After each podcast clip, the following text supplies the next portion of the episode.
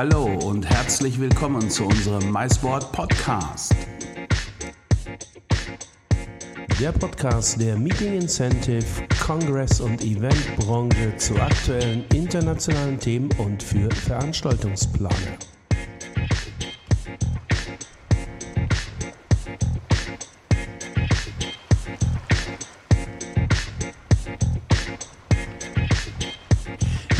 Herzlich willkommen zu einer weiteren MySport Podcast Folge. Und heute schauen wir nach Malta. Dort treffen wir Peter Gauki und Peter Gauki arbeitet für Alpine Sterling DMC, eine der führenden Destination Management Companies dort auf Malta. Und wir haben uns unterhalten, was ist los auf der Insel, wie ist der aktuelle Sachstand und wie kann Alpine Sterling euch helfen und auch inspirieren für eure künftigen Veranstaltungsplanungen auf den maltesischen Inseln. Das sind Malta, Gozo und Comino. Ich wünsche euch viel Spaß mit unserer neuen Podcast-Folge.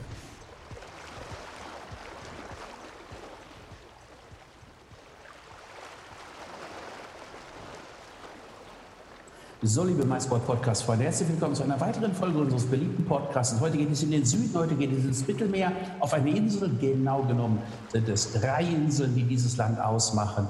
Und es ist das kleinste europäische Land innerhalb der EU und es ist nicht das südlichste, aber fast. Es ist die Destination Malta. Und ich freue mich dort, Peter Gauki von der Agentur Alpine Sterling. Das ist dort einer der führenden DMCs auf der Insel, auf Malta, in, in Valletta, persönlich begrüßen zu dürfen. Das heißt nicht ganz persönlich, wir haben eine Live-Schalte runter nach Valletta und ich sage, lieber Peter, herzlich willkommen, wie geht es dir? Hallo, mir geht's gut. Erstmal vielen Dank für die Einladung. Es freut mich sehr, dass ich heute dabei sein darf und äh, ich hoffe, dass äh, unsere Information sehr positiv an deine Zuhörer auswirkt. Ich bin davon überzeugt, lieber Peter, und ehrlich gesagt sind die Zuhörer ja Veranstaltungsplaner aus Deutschland, Österreich, Schweiz. Das ist unsere Hauptzielgruppe. Der Podcast ist sehr beliebt. Es ist so der erste oder auch ja, der bekannteste deutschsprachige Podcast für die Weißbranche. Und unsere Veranstaltungsplaner, die, die bestimmt beschäftigt, und zwar beschäftigt sie ganz besonders die Frage, ja, wann geht es weiter, welche Planungssicherheiten. Daher möchte ich zunächst einmal fragen, grundsätzlich, Peter, wie sieht es denn jetzt aktuell Anfang Juli auf Malta aus in Sachen äh, Covid-Pandemie und Folgen? Wie ähm, ist der Stand bei euch? Gut, wir äh, hier auf Malta haben wir natürlich alle Safety Measurements und wie man es auf Englisch sagt, übernommen. Unsere Hotels äh, dürfen schon aufmachen, äh, gerade wegen dem Domestic Tourism auf Gozo. Sehr viele Malteser machen auf Gozo Urlaub, daher die Hotels, die meisten Hotels haben dort schon geöffnet und profitieren gerade am Wochenende, das heißt Donnerstag bis Sonntag oder Freitag bis Sonntag, wo die äh, Malteser, so schön, wie man so schön sagt, in Massen nach Gozo strömen, um dort ihren langen Wochenendeurlaub zu machen. Hier auf Malta haben auch einige Hotels schon geöffnet, doch die meisten machen erst so 5. bis 8. Juli auf. Äh, warum? Weil ab 1. Juli äh, wird unser Flughafen wieder eröffnet und wir haben, wir fliegen 19 Länder in den EU-Staaten an, äh, die natürlich ja in Anführungsstriche so ein bisschen Covid-sicher sind. Darunter ist Gott sei Dank auch Deutschland, Schweiz und Österreich. Äh, die Flugstrecken oder Flugkapazitäten wurden natürlich drastisch reduziert. Darum sage ich ja, äh, die meisten Hotels machen auf. Äh, einige werden noch ein bisschen länger warten, weil wir müssen sehen, was da jetzt wirklich an Touristen noch nach Malta kommt in dieser Saison und ob sich das dann halt für einige Hotels lohnt, sich dementsprechend noch zu öffnen für diesen ja. Sommer. Verständlich, verständlich. Also Flughafen öffnet Anfang Juli, richtig, richtig Anfang Juli. Das ist richtig, ja. Aber mit durchaus mit weit, also mit weniger Flugverbindungen, als es zuvor der Fall war. Richtig, ähm, viel weniger Kapazität, ja. Wie ist denn allgemein die Situation jetzt, was Infektionen und so betrifft? Ist es bei euch auf dem Rückgang? Äh, wie sieht das aus? Ich darf sagen, sehr stark auf dem Rückgang. Also wir hatten schon längere Tage 1 bis 0 und äh, gestern war mal wieder 2 nach äh, 975 Proben. Und ich würde sagen, dass äh, der maltesische äh, Health Minister oder das Health Department es sehr gut hier im Griff hatte. Gut, wir sind natürlich klein, 450.000 Einwohner ist natürlich ein bisschen leichter als äh, in Deutschland, aber äh, ich sage mal, die haben einen sehr, sehr guten Job gemacht, die waren vorbereitet, die haben das gut kontrolliert. Äh, wir haben natürlich auch die Lockerungen momentan, die auch in Deutschland sind. Wir hoffen jetzt nur darauf, dass die, äh, dass die Leute hier auf Malta auch dementsprechend konsequent bleiben und natürlich dieses Social Distance beibehalten, Masken tragen, wo sie Masken tragen sollen. Also hauptsächlich, wenn man einkaufen geht, äh, im Supermarkt, in einer Boutique, in Einkaufshaus etc. Äh, draußen brauchen wir keine Masken tragen. Äh, öffentliche Verkehrsmittel auch mit Maske oder jegliche Taxis haben wir jetzt mit Abtrennung, mit diesen äh, Plastikabtrennung, dass man also äh, nicht direkt am Fahrer dran sitzt oder hinter ihm sitzt und anliest und so weiter. Also wir wollen hoffen, dass die Malteser oder halt die Bevölkerung sich an diesen Maßnahmen hält. Dann äh, würde ich sagen, sieht es für uns eigentlich sehr positiv aus und, all das eigentlich ein sicheres Land. Wir hatten auch nur äh, neun Menschen, die gestorben sind. Man sagt mit Covid, nicht an Covid, denn die waren schon ältere Herrschaften, die äh, schon erkrankt waren und äh, leider haben dann auch noch Covid bekommen und das äh, das i-Tüpfelchen. Gut, ähm, das klingt super und ehrlich gesagt sehe ich auf Malta, ich bin da ein paar Mal Taxi gefahren, die Wahrscheinlichkeit, äh, einen Unfalltod zu sterben, etwas höher als dort mich mit Covid zu infizieren, bei dem Fahrstellen, die Kollegen zum Teil an den Tag legen. Ja. Ich, erinnere, ich erinnere mich an eine Tour, da hatten wir ein Meeting, du, da hatte ich im Geiste ja schon das Leichenhemd an, kurz bevor wir da waren. Ja. Nein, das ist das mal so am Rande. Nein, aber grundsätzlich sind das gute Nachrichten und das sind auch Nachrichten, die der Markt braucht und das ist etwas, was wir gerade merken. Ähm, ich formuliere das mal so, es gibt so gewisse Kommunikationslücken. Wir haben als Portal und als Community, die ja zwischen Anbieter und Nachfragern fun funktioniert, haben wir auf der einen Seite viele Nachfrager, also sprich Agenturen, die Informationen haben wollen, die sich auch an uns wenden und äh, wir bekommen einfach, oder nicht nur wir, sondern der Markt überhaupt, jetzt in Deutschland, Österreich, Schweiz, bekommt eigentlich von den Suppliern viel zu wenig Informationen. Zum Teil gibt es bei Convention-Büros immer noch selbst auferlegte Kommunikationssperren aus, ich sag mal, aus, weil sie nicht wissen, was sie, was sie sonst sagen oder tun sollten, weil Entscheidungswege natürlich sehr lang sind, bis das mal irgendwo abgenickt wird, was wirklich gesagt werden darf. Äh, dann haben wir in Hotels die Situation, gerade bei Ketten, die sind äh, zugeschlossen ja, und mhm. äh, die entsprechenden Leute in 20 Prozent Kurzarbeit oder in so eine Art Vorurlaub geschickt. Es klappt alles, ist alles sehr wenig. Ähm, wie verhält sich das? Hast du ähnliche Erfahrungen mit Suppliern in eurem Umfeld gemacht, wo, wo, wo du vielleicht auch sagst, du, die, da könnte durchaus ein bisschen mehr kommuniziert werden, selbst wenn kommuniziert wird, naja, wir haben geschlossen und vielleicht die und die Perspektive.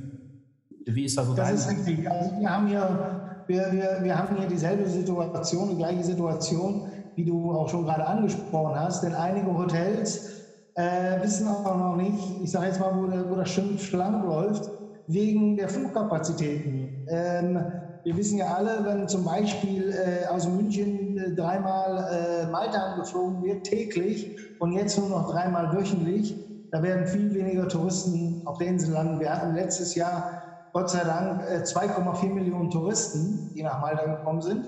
Und jetzt mit diesen Flugkapazitäten und, und was noch übrig bleibt in diesem Jahr, äh, werden es drastisch weniger sein. Und wir haben natürlich auch äh, sehr viele Hotels, die noch nachgezogen äh, kommen oder sich vergrößert haben, umgebaut haben, mehr Zimmer etc. etc. Darum sind gerade die internationalen Ketten, so wie gerade Marriott, die überlegen noch, ob sie überhaupt noch aufmachen oder ob sie erst äh, in den Wintersaison, wenn sich das auch ein bisschen besser gelegt hat, mit den Kapazitäten, Flugkapazitäten nach Malta, und, und dass mehr Menschen wieder die Möglichkeiten, Touristen die Möglichkeiten haben, nach Malta zu kommen. Also es ist alles so ein bisschen, ich würde sagen, so ein Katz-und-Maus-Spiel momentan, wo wir auch ein bisschen verunsichert sind. Ähm, gut, äh, andersrum, die Restaurants, die Venues und so weiter, alles dementsprechend hart offen, die geben uns die Info, sobald wir Anfragen bekommen, wir können arbeiten, wir werden es tun und machen es auch. Äh, bei uns drückt einfach nur der Zahn so ein bisschen bei den Hotels. Ja, ja, das deckt sich auch mit meinen Erfahrungen. Äh, du hast ja gesprochen, Venues haben geöffnet, ihr könnt arbeiten. Lass uns doch bitte mal über Alpine Sterling sprechen. Magst du mal so ein bisschen die Geschichte der Agentur erzählen und in welchen Bereichen ihr aufgestellt seid? So einfach, dass unsere Zuhörerinnen und Zuhörer einen Eindruck bekommen, was euer Tätigkeitsfeld auf Malta eigentlich so genau ist. Gerne, gerne. Also ähm, Alpine Sterling gibt es jetzt mittlerweile, in diesem Jahr sind wir 51 geworden, also 51 Jahre hier auf Malta als Incoming-Agentur, hat sich als reine Tour Operating Incoming-Agentur äh, angefangen. Äh, der, der Chairman Tony Sara, Eigentümer der Firma, hat es aufgebaut vor 51 Jahren. Dann haben wir uns äh, zwischen den Jahren erweitert mit Europcar, Alamo, äh, was auch äh, zu Alpine Sterling gehört, also zum selben Besitzer. Äh, dann sind wir auch im Finanzwesen tätig, also FedEx gehört auch zum Eigentümer Tony Sara. wir als Alpine Sterling, also rein Tourismus, sind aufgestellt einmal als Mais äh, Agentur, wo wir also ungefähr acht Leute haben, multilingual, also Deutsch, Spanisch, Französisch, Englisch natürlich, sind sehr stark vertreten natürlich auf dem deutschen Markt, äh, englischen Markt, weil äh, mein Kollege hier, der Warren, ist so wie ich so halb Engländer, halb Malteser und ist natürlich äh, bekannt wie ein bunter Hund auf der Insel äh, in England. Und äh, ich beziehe mich dann mehr natürlich auf den deutschen Markt oder Deutschland, Schweiz, Österreich und äh, wir haben uns dann sehr verstärkt noch auf äh, Nordamerika, äh, Kanada, USA und äh, ja, man soll sich glauben, auch Brasilien kriegen wir einige Gruppen her. Und äh, das läuft ganz gut. Wir versuchen uns jetzt natürlich auch auf den asiatischen Markt. Wir haben eine Kollegin hier aus China, die mit uns arbeitet, dort verstärkt vergrößern. Äh, da der Besitzer der Firma von Alpine Sterling auch dort sehr gute Kontakte hat. Und das ist sehr gut angelaufen. Doch leider kam natürlich die Covid-Geschichte dazwischen. Und äh, da mussten wir wieder in Vollbremse reintreten. Ja, genau. Dann haben wir natürlich auch Veranstalter, ähm, eine Abteilung, die rein nur für, für Normaltourismus, also Veranstaltertourismus tätig ist. Da sind wir auch noch mal mit sechs Leuten hier. Special Interest Tours, also äh, Gruppen wie äh, Handballmannschaften oder Choir, also Chöre, die nach Malta kommen. Wir haben sehr viele Studenten, Volleyballmannschaften, äh, die nach Malta kommen, da, die also für eine Woche, einige sogar für zwei Wochen Trainingslager machen. Fußballtrainingslager organisieren wir hier auch auf Malta äh, mit den MFA, also Maltese äh, Football Association. Ja, also ich denke mal, wir sind ganz gut und sehr weit aufgestellt. Ja, ich war sogar mal an eurem Fußballstadion da. Es liegt ja so ein bisschen Landesinneren, im Landesinneren. Äh, von äh, dem nationalen Fußballstadion. Ich glaube nicht, dass es so viele auf der Insel gibt. So, äh, ich kann mir den Sinn. Ähm, äh, du hast gerade angesprochen, also im Grunde seid ihr die Agentur, die äh, letztendlich sich von A bis Z kümmert bei Kundenanfragen für Malta, also Hotelbuchungen, Reisebuchungen, wenn du wünschst, das ganze Programm, Transporte, Rahmenprogramme etc. pp. Ausflugs etc. Spannend. Das ist sehr spannend und gut zu wissen, so einen Anbieter zu haben, der breit aufgestellt ist, aber auch mit verschiedenen Arbeitsfeldern, wo natürlich dann auch Dinge gut ineinander greifen können. Ähm, das, das klingt wirklich spannend. Du selber hast gerade, oder die Zuhörer und Zuhörer das ja auch, du selber bist Deutscher. Wo bist du denn? Wo, woher denn aus Deutschland? Also ich komme aus Mülheim an der Ruhr, bin mittlerweile schon äh, 31 Jahre hier auf Malta, weil ich ja hier eingeheiratet äh, habe sozusagen. Und ja, doch, fühle mich einfach sich äh, ganz wohl hier auf der Insel. War ja auch mal zwischenzeitlich, wie du weißt, äh, für zweieinhalb Jahre in Frankfurt tätig, für oh ja. das Maltesische Tourismusbüro als Direktor dort und musste dann halt wegen privaten Gründen wieder äh, nach Malta zurück. Aber ja, ich kann mich nicht beschweren. Also die Insel äh, oder die Inseln, weil wir haben auch Gozo, es ist ganz nett, äh, es ist wunderschön hier zu leben und äh, ja, und, und der Beruf macht natürlich auch sehr viel Spaß, den ich schon seit, ja, ich sage jetzt mal mittlerweile schon knapp 30 Jahre ausführe. Ja, spannend. Also die Insel ist in der Tat sehr schön. Äh, sag mal, äh, mal so ein bisschen privater gefragt. Äh, was sind so denn deine Lieblingsecken oder Locations oder so auf der Insel oder Plätze, wo du sagst, äh, das, da, bin ich, da halte ich mich gerne auf. Oder hier sitze ich gerne, um einen Kaffee zu trinken oder, oder, oder eine Kleinigkeit zu essen oder ein Feierabendbierchen, wie auch immer. Was, was, was hast du da so für Geheimtipps? Ich bin, ich bin ganz, ganz gerne auf, auf Gozo, äh, die Schwesterinsel. Ja. Ich meine, du kennst Gozo, äh, obwohl so nah, jetzt doch so anders. Es ist ein 20-minütiger Ferntrip rüber nach Gozo. Und sobald man wirklich von der Fähre runterkommt, man kann schon spüren, dass es dort anders ist. Es ist ruhiger. Es ist wie Malta vor, ich sage jetzt mal 20 Jahren. Äh, auch wenn man so in den Dörfern reingeht, dann spürt man noch das Ursprüngliche. Auch die Menschen sind äh, noch ein bisschen zurückgeblieben. Also ich meine, mehr relaxed jetzt, nicht mal, dass man es falsch versteht. Mhm. Äh, und dann geht man auch noch zu verschiedenen kleinen typischen Restaurants, wo man sehr gut äh, essen kann äh, und, und, das typische Essen, das Lokale, äh, auf Gozo. Also da bin ich sehr, sehr gerne. Und dann habe ich natürlich Master Schlock, finde ich sehr schön, das alte Fischerdorf. Da gibt es ein Restaurant, den hast du, glaube ich, auch mal kennengelernt, den Koch. Das ist zum Beispiel Tar Victor, das will jetzt keine Werbung sein, aber es ist wirklich der Hammer, der Vogel, der Typ. Also der, der, der schmeißt seine, seine, seine Fischbude, so wie wir schön sagen, ja. Und er hat äh, super lokalen, frischen Fisch, der direkt vom, äh, vom Hafen äh, in seine Küche kommt. Und der Hafen ist nur 50 Meter entfernt. Äh, und man kann sich dort schön hinsetzen, aussuchen. Er hat keine Menükarte. Er sagt, was es gibt heute, was frisch ist. Und, und, äh, und das, das liebe ich halt. Also das, das Authentische das Ursprüngliche und so weiter. Und so einfach nur ein Bierchen trinken bin ich bei mir im Dorf in Naschar. Das ist also so in Mitte der Insel. Da gibt es mehrere äh, lokale, kleine, kleine, kleine Kneipen oder Bandclubs. Also Malta hat ja sehr viele Bandclubs wegen dieser Festersaison. Das sind äh, Blaskapellenclubs, die natürlich auch eine Bahn und da trifft man sich halt. Und da trifft man natürlich auch so die alten Leute von Naschar, die dann halt so die alten Geschichten erzählen wo sie noch klein waren oder jung waren. Ja, also wenn sie, weil das finde ich immer so, so spannend, interessant. Da geht man also mit Shorts und T-Shirt und Flipflops rein, da braucht man keinen Dresscode. Äh, die Preise sind super human und super ambiental. Also das, das, das finde ich so gut. Also, ja, also ich kann, ich kann, wie du so schön sagst, das Fischbrütchen, ja, kann ich in der Tat nur empfehlen. Ich kann mich entsinnen, wir waren auf einer Site Inspection und zum Mittagessen, da war ich zum ersten Mal dann dort. Und ich wusste gar also wir, wir kriegten so großartig aufgetischt. Ähm, am Ende äh, war es meine Fahrerin, die dann so fertig war und in den Seilen hing, dass wir erstmal eine Pause brauchten, um überhaupt weiterzufahren. Ja. Es gab so viele Leckereien dort, Fischspezialitäten. Und dann waren wir ja auch da mal im Rahmen einer Veranstaltung. Das war auch sehr schön, als wir gemeinsam diesen Association Stable gemacht haben und eine Handvoll oder ein paar äh, Entscheider aus Verbänden gebracht, nach Malta gebracht haben, um ihnen die Insel intensiver zu zeigen. Ich entsinne mich auch, da waren wir doch auch im Landesinneren bei so einem äh, Pharma, äh, Bio-Pharma, da haben wir dann einen kleinen Stopp gemacht. Ähm, ich komme jetzt nicht drauf. Ja, ich glaube, das wäre bei Semi, bei ja. Semi Cremona war das. Genau. Mit Olivenöl und so weiter. Ja, das Richtig. ist auch sehr schön dort. Das war sehr schön. Authentisch hat uns erläutert, wie so dieses Olivenöl gemacht wird und gezeigt und seine Plantagen da. Ja, das ist sehr spannend, weil da ist ja auch geschichtlich äh, äh, ja, eine, ja ein Knaller, kann man, ich muss mal so zu formulieren. Wenn man überlegt, was das für eine, eine Geschichte war, ja, ich sage nur mal Stichwort Kreuzritter, die natürlich äh, ja. die Insel äh, als Aus und ja, aus Ausgangspunkt, sage ich mal, Richtung Jerusalem, Israel und so weiter. Ähm, Gibt es da eigentlich, äh, oder erstmal eine andere Frage, nochmal zurück zu Gozo.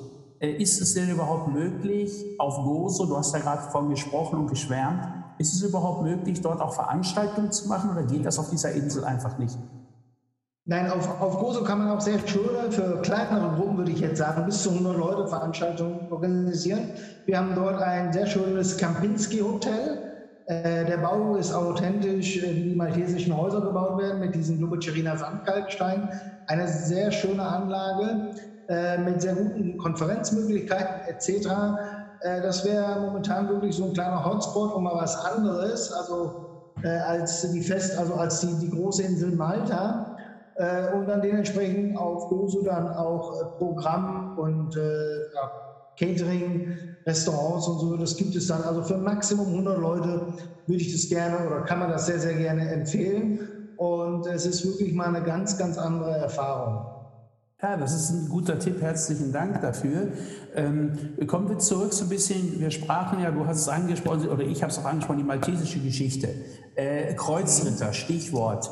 Äh, jetzt musst du mir mal helfen. Es gab ja da äh, eine, es gibt eine ganz, ganz tolle Event-Location, äh, äh, ehemaliges äh, Kreuzritter-Hospital. Ja, äh, magst du uns ein bisschen dazu erzählen, was genau ist das und, und für welche Möglichkeiten gibt es in dieser Location? Weil ich persönlich finde sie extrem spannend, auch mit diesem geschichtlichen Hintergrund. Ja, also das ist das MCC Center, Malta Mediterranean Conference Center.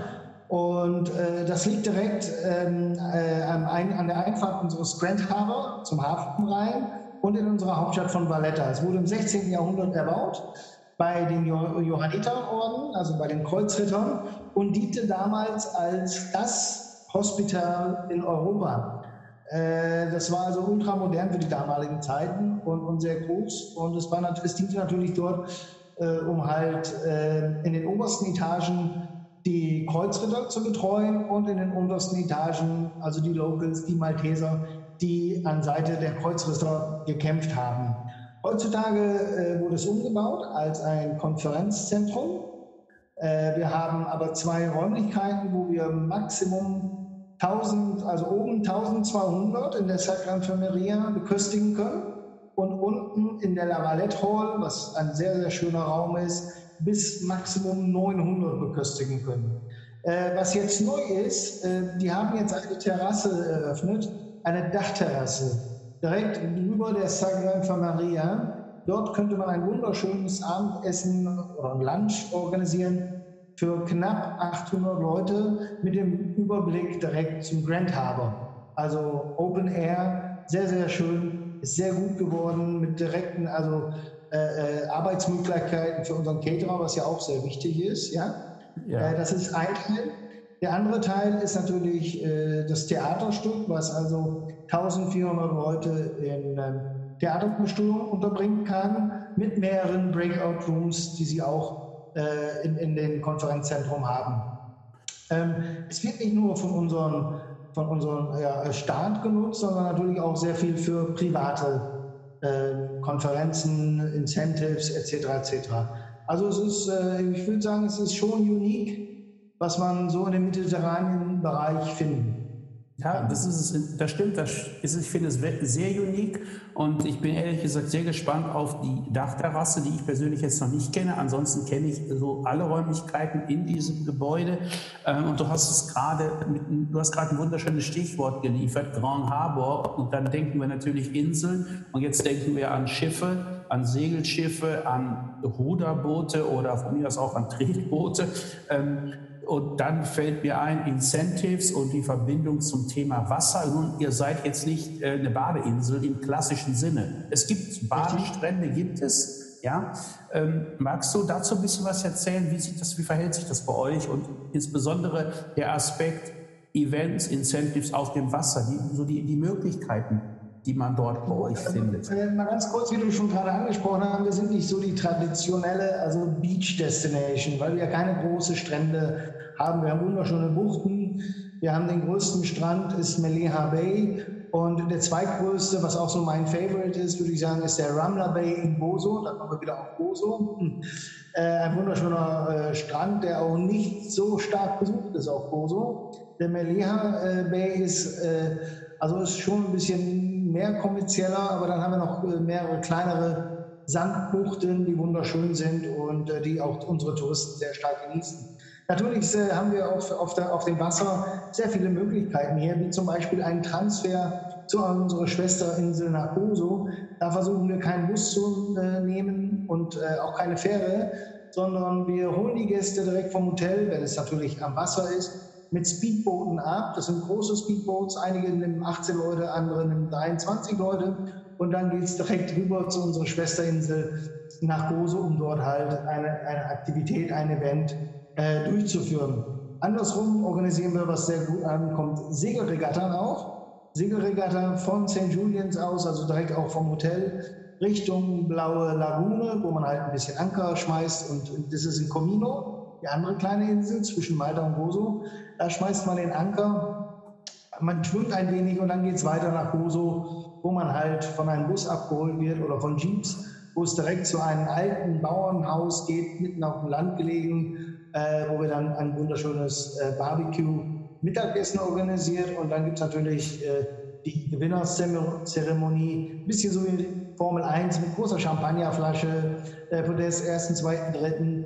Und äh, ja, und danach geht es dann wieder entweder per Fähre, je nach Budget, oder ein Rücktransfer mit, äh, mit den Speedboats. Das andere, was sehr, sehr schön ist und was mehr bei Jüngeren sehr gut ankommt, ist ähm, Pirates of the Caribbean. Wir haben äh, mehrere Goulettes, also wir können das ganz locker mit 200 Leuten durchführen.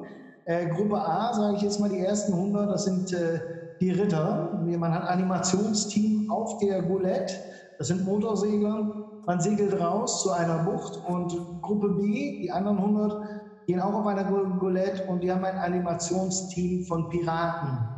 Die treffen sich in dieser Bucht und äh, wir inszenieren eine Schlacht mit äh, Luftballons. Das sind aber degradable, sobald die in Wasser fallen. Nach einer gewissen Zeit äh, verpuffen die. Und äh, somit, äh, ja, Slings heißen die, mit so Riesenfletschen, wo die sich gegenseitig beschießen. Und das ist ein riesen Gaudi, also man soll es kaum glauben. Also die, die Leute werden wieder zu Kleinkinder. Und das macht einen riesen Spaß. Und natürlich die Animateure, die auf den Booten sind, die feuern natürlich die Leute noch mit an. Dann haben wir natürlich äh, die Goulettes oder halt Katamarane, die man auch zum zur Hafenrundfahrt äh, benutzt mit einem Jazzband an Bord, mit Fingerbuffet, wunderschönen Hafen. Äh, Malta hat ja den, den, den größten Naturhafen Europas. Äh, man kann das machen, zum Beispiel, man kommt an hier auf Malta, je nach Flugzeit. Wir, fliegen, wir fahren runter nach Birgu, es geht direkt auf dem Boot, da ist ein Caterer, eine Jazzband an Bord, Hafenrundfahrt. Und wenn das Hotel direkt am, am Meer auch liegt, können wir äh, die, die Gäste direkt bis zum Hotel bringen und Disembarkation wird am Hotel gemacht und Check-in direkt unten am Pier. Oder äh, kurz vorm Abflug, wieder gesagt, je nach Abflug, ein Brunch-Breakfast mit Hafenrundfahrt, auch eine Band an Bord oder ein DJ, es kommt ganz drauf an, also nur Chill-Out-Musik, das ist wunderschön. Nur beim Tag, wenn man das am Abflugstag macht, das größte Problem hat man, man, äh, die Leute wollen nicht nach Hause. Und äh, das kommt immer sehr, sehr gut an, gerade wenn man noch schönes Wetter hat. Und daheim ist es vielleicht nicht so schön. Oh Mann, das stimmt, das stimmt in der Tat. Und du hast wieder ein gutes Stichwort geliefert. Dankeschön, nämlich Pirates of the Caribbean. Und dann sind wir ja bei einer Geschichte, wo Malta verdammt groß ist. Und das ist das Thema Filme, Filmkulisse. Ja? Ich entsinne mich, meinen Urlaub verbracht zu haben an einem kleinen Strand auf der anderen Seite von Valletta, also auf dem westlichen Teil der Insel, wenn ich das richtig rumdrehe. Ähm, Golden, Golden Sands. Golden Sands, genau. Und der ist ja nun bekannt, ja, ich darf es sagen, äh, durch die Troja-Verfilmungen, wo Brad Pitt dann letztendlich mit Schwert und Schild aus seinem Boot sprang und dort äh, wurden viele der äh, nah, nah, die Nahaufnahmen, also viele Nahaufnahmen, wurden dort auf, bei, auf Golden Sands, am Strand Golden äh, Sands gedreht. Was im Film später Troja dann ganz witzig ist, es gibt dann natürlich immer diese Totalaufnahmen, wie diese Riesenarmada an gegnerischen Schiffen kommt. Das wurde dann wiederum an einem Strand in Mexiko aufgenommen. Also äh, bunt gemischt, bunt gemischt. Und ich, ähm, es gibt dieses wunderbare kleine, das heißt, äh, äh, äh, Strandrestaurant dort auch. Gibt noch eine Bar, irgendwas mit Apple, wenn ich mich recht entsinne. Ja, ja, Apple's Eye, Apple's Eye. Ja, genau. Und, und, und das, das war ja letztlich oben. Genau, genau. Also ihr müsst euch vorstellen, oberhalb des Strandes liegt dieses Restaurant und dieses Restaurant war für die Dreharbeiten dann auch gleichzeitig die Garderobe für all die Statisten, die Schauspieler und entsprechend hat der Inhaber da äh, ganz, ganz tolle Bilder, die er gemacht hat, auch wie zum Beispiel irgendwie äh, Herr, Herr Peter noch Anscha Jolie, auch da wurde die, spielt ja die Mutter da, die, da wurde Szenen, soweit ich weiß, auf Gozo gedreht äh, oder an der blauen Lagune in, irgendwo da. Blaue Lagune, aber auch Gozo, ja. Genau. Und ähm, ähm, interessant ist dann eigentlich zu sehen, dass eigentlich das Boot von Herrn Pilz, mit dem er den Angriff da meistert, ja eigentlich nur ein halbes Boot war und auf irgendwelchen Schwimmtonnen und Ballons äh, hängt oder, oder dass es nicht untergeht. Es war also wirklich nur äh, so weit Boot, wie die Kameraperspektive reicht. Es gibt also wirklich dort ganz tolle Bilder. Also solltet ihr äh, äh Malta als nächste Veranstaltungslässe zu ins Auge fassen, was ich unbedingt empfehlen kann. Und ihr habt einen Moment Zeit, dann fahrt mal rüber zum Strand Golden Bay, geht oben in dieses kleine Strandrestaurant die übrigens eine, eine unglaublich klasse Pizza mit Gorgonzola und Walnuss machen. Das hatte ich in der Kombination noch gar nicht, weil sie wird im Grunde wie eine Calzone gemacht und anschließend auch noch mit Honig bestrichen. Also es ist eine ganz spannende Kombination dort, aber sehr lecker. Und dann geht doch an die Bar und schaut mal so auf der linken Seite, findet ihr ganz viele Bilderrahmen. Da seht ihr ganz, ganz tolle Bilder von den Dreharbeiten. Aber nicht nur das wurde in Malta gedreht. Also es gab ja viele, äh, unglaublich viele äh, Filme, die äh, Kulisse, wo Malta die Kulisse geben äh, musste. Ja. Malta ist so das kleine Hollywood äh, im Mittelmeer, denn wir hatten ja nicht nur Treu hier, wir hatten München, der Film wurde hier gedreht, wir hatten äh, U575 mit, mit Bon Jovi, der wurde hier gedreht, wir hatten äh, Gladiator, der überwiegend hier gedreht wurde. Und einer der ersten überall war äh, Popeye, Popeye the Sailor, der Film, ja, mit Robbie Williams, der Verstorbene. Und äh, ja, ich darf sagen, zum Glück haben wir das Dorf noch, denn das Dorf ist ideal für uns zu nutzen, für einige Firmen, die sogar Konferenzen während des Tages dort organisieren. Dann organisieren wir Teamaktivitäten dort oder am Abend tolle Partys mit Barbecue, Lasershow etc. etc. Äh, und, wir verkleiden auch oder dort das Dorf als äh, Karibien, also Pirates of the Caribbean, wo wir die, äh, die Kunden verkleiden als Piraten, die mit alten Bussen vom Hotel dann Richtung Popeye Village fahren. Dort werden sie begrüßt von zwei ähm, Schwertkämpfern und natürlich die Getränke etc. Also es ist schon eine tolle Location, direkt am Wasser gelegen. Äh, mit ein bisschen Licht etc. kann man da sehr viel machen. Rustikales Essen ist immer ein totaler, ein totaler Erfolg, sage ich jetzt mal. Also wenn eine Destination schon eine solch großartige Kulisse für äh, Kinofilme ist, dann ist sie garantiert auch eine großartige Kulisse und ein, bietet einen großartigen Rahmen für tolle Veranstaltungen. Wir fassen mal zusammen. Der Peter mit seinem Team bei Alpine Sterling kann euch von A bis Z helfen und beraten. Ihr habt es gehört, er ist aus Mülheim an der Ruhr geboren, äh, spricht fließend Deutsch, also auch sprachlich kein Problem. Gibt es auf Malta sowieso nicht, weil Englisch eine oder die Hauptsprache dort ist. Ist das richtig, Peter? Englisch ist, doch, ist das Hauptsprache oder ist das so die zweite Sprache bei uns? Äh, Maltesisch ist einfach die Hauptsprache und die Zweitsprache ist Englisch. Aber jeder spricht Maltesisch, Englisch und sogar die meisten Italienisch, weil es ja nur 90 Kilometer von uns entfernt ist. Da haben wir direkt Sizilien.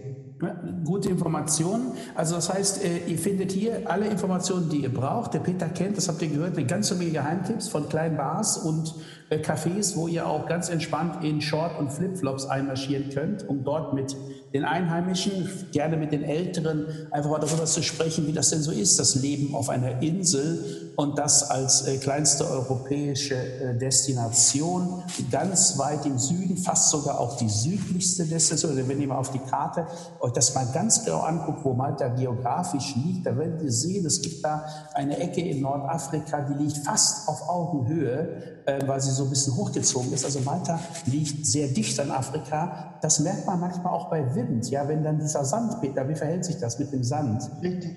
Ähm, und beim Regen, weil wir kriegen immer noch diesen, wir sagen dazu, the Red Sand Rain, also ein roter Sandregen, wo es wirklich regnet und wenn es dann halt getrocknet ist, sieht man auf den Fenstern, wie es wirklich ein roter Sand überall äh, auf den Fenstern zu Hause klebt oder auf den Autos. Also es ist immer der Albtraum jeder Hausfrau, weil danach darf die immer die Fenster putzen. okay, wir wollen nicht, dass Veranstaltungen für euch auf Malta zum Albtraum werden. Deshalb wird Peter euch garantiert weiterhelfen. Die Kontakte geben wir selbstverständlich bekannt. Peter, ich, das war, fand ich, ein sehr, sehr gutes, informatives Gespräch. Jetzt wissen wir, was ist aktuell der Stand auf Malta. Wir sind umfassend informiert, welche Möglichkeiten und insbesondere welche Unterstützung Alpine Sterling Veranstaltungsplanern hier aus Deutschland, Österreich, der Schweiz und auch aus der ganzen Welt natürlich anbietet.